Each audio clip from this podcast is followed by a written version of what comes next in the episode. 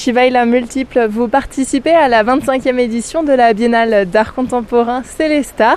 C'est avec euh, votre œuvre à la source divine Lille qu'on va pouvoir observer sur la tour de l'horloge. Bonjour. Bonjour, enchantée. Est-ce que vous pouvez nous décrire euh, votre œuvre pour ceux qui ne la voient pas? C'est une œuvre euh, bidimensionnelle, euh, faite de textiles et de sequins, et tout un travail aussi euh, numérique de composition, à la fois d'emoji et des différentes eaux que j'ai pu traverser. Et donc elle se trouve à la fois sur le pile et le face de la tour de l'horloge. Cette œuvre, qu'est-ce qu'elle représente? C'est un hommage à Lille, qui est euh, un des affluents du Rhin. Et en fait, euh, dans ma recherche plastique, ça fait trois ans que je m'intéresse euh, au fleuve en tant qu'entité politique, économique, spirituelle et poétique. Donc ça fait trois ans que je traverse différents fleuves dans le monde pour connaître chacune de ces personnalités. Et en fait, j'ai fait mes études à Mulhouse, à la Haute École des Arts du Rhin. Et donc, voilà, une partie du Rhin m'a accompagnée. Cette œuvre, elle a une histoire de voyage Exactement, c'est une histoire euh, de voyage et en même temps de qu'est-ce que c'est qu'un fleuve. En fait, c'est le pont entre euh, l'immensité de l'océan et l'intérieur des terres. C'est un espace d'invasion mais aussi un espace de révolution. C'est un endroit euh, où en fait le fleuve est composé de beaucoup d'affluents, de sources, de rivières différentes qui vont toutes et tous au même endroit, c'est-à-dire jusqu'à l'embouchure, jusqu'à la mer, sans jamais se mélanger à l'eau salée et en restant de eau douce.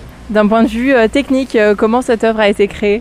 Alors, cette œuvre, elle a été créée en différents temps. Tout d'abord, il y a un travail de composition émojique que vous pourrez voir en passant. En fait, je travaille à partir de mon téléphone et les emojis de mon téléphone. Et je fais euh, donc des compositions en utilisant à la fois leur forme, leur symbolique et leur couleur. En les mettant ensemble, en fait, euh, je crée comme des sortes de talismans. Une fois que ça s'est fait, je les passe sur mon ordinateur pour les avoir en meilleure euh, définition, évidemment. Et ensuite, tout le travail de fond, en fait, c'est un travail de collage numérique qui est fait sur l'ordinateur, de photographie des différentes eaux que j'ai traversées. Ensuite, on a l'ajout euh, de sequins, de rubans et lignes de sequins pour venir, euh, comment dire, rétro-éclairer en fait euh, cette œuvre qui est évidemment éminemment physique, mais en même temps qui renvoie à l'espace numérique. Quand le soleil vient taper sur cette œuvre, en fait, ça vient révéler comme un rétro-éclairage en fait ces tentures, ces étendards. Pour parler de votre art, quelle est un petit peu votre marque de fabrique? Je ne sais pas si j'ai vraiment une marque de fabrique. J'ai une pratique qui est multidisciplinaire, multimédium, multimédia. Donc je fais aussi bien de l'installation, de la performance, du son, de la vidéo, de la sculpture, du travail textile, euh, etc.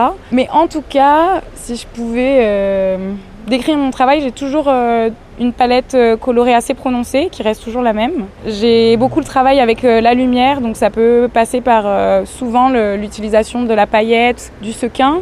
J'ai constamment de la symétrie dans mon travail, c'est rarement asymétrique, voire pas asymétrique. Et c'est toujours des œuvres qui sont assez remplies, complexes et qui sont pleines de symbolique. On peut voir votre travail alors actuellement à l'occasion de Célestar, mais euh, où est-ce qu'on peut aussi vous retrouver? On me retrouvera prochainement donc euh, le 13 octobre au Centre Wallonie-Bruxelles à Paris qui réouvre ses portes, où je participe à une exposition collective. Le soir du vernissage, je vais opérer une performance. On me verra en solo show aussi en fin novembre à Bordeaux à l'espace 29, en janvier à Lille. Et entre-temps, euh, je vais poursuivre mon travail de recherche le long du fleuve Lobé au Cameroun, le long du fleuve euh, para euh, au Brésil et aussi euh, je vais opérer une offrande à la rivière fleuve Jacmel à Haïti. Et on peut aussi retrouver mon travail sur les réseaux sociaux, Instagram, la multiple, où il y a aussi tout un travail constant de story qui raconte toutes ces traversées au fur et à mesure qu'elles sont effectuées.